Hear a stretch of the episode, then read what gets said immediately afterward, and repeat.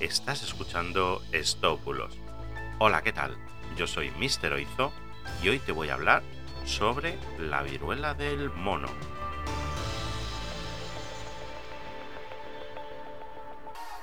Empezamos.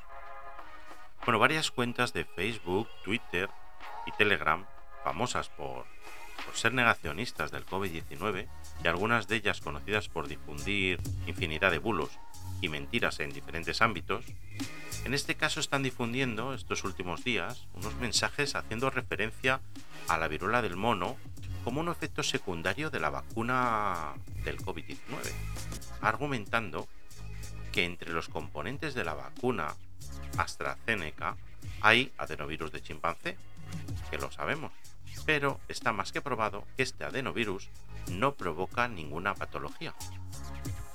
Además, la viruela del mono apareció en los años 70 y entre sus síntomas, además del dolor muscular, dolor de cabeza, fiebre, cansancio, escalofríos, destacan las costras que aparecen en la piel, que son ulcerosas y duelen, pero no tienen nada que ver con los sarpullidos del COVID-19, con los que se han intentado comparar en multitud de fotos que salta a la vista que no es el mismo tipo de reacción, que es una reacción alérgica a una vacuna y no se parece en nada a estas erupciones en la piel.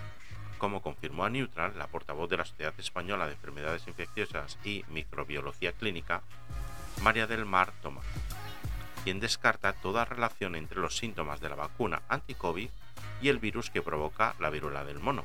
Y el argumento este de la composición de la vacuna AstraZeneca es totalmente insostenible, ya que en multitud de estudios que hablan del adenovirus de chimpancé, se puede observar que dicho adenovirus lleva décadas usándose con total seguridad y sin causar ningún tipo de enfermedad, todo lo contrario. Y además, como curiosidad, te diré que a pesar del nombre, su procedencia es de roedores, sí, de roedores.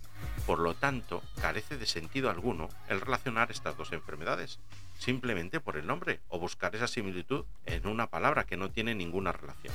Así que olvidaros de que están relacionadas estas dos enfermedades. Y bueno, yo creo que con esto he llegado al final de hoy. Gracias por estar ahí, gracias por escucharme, gracias por seguirme y que tengas un buen día. Y hasta mañana. Chao, chao.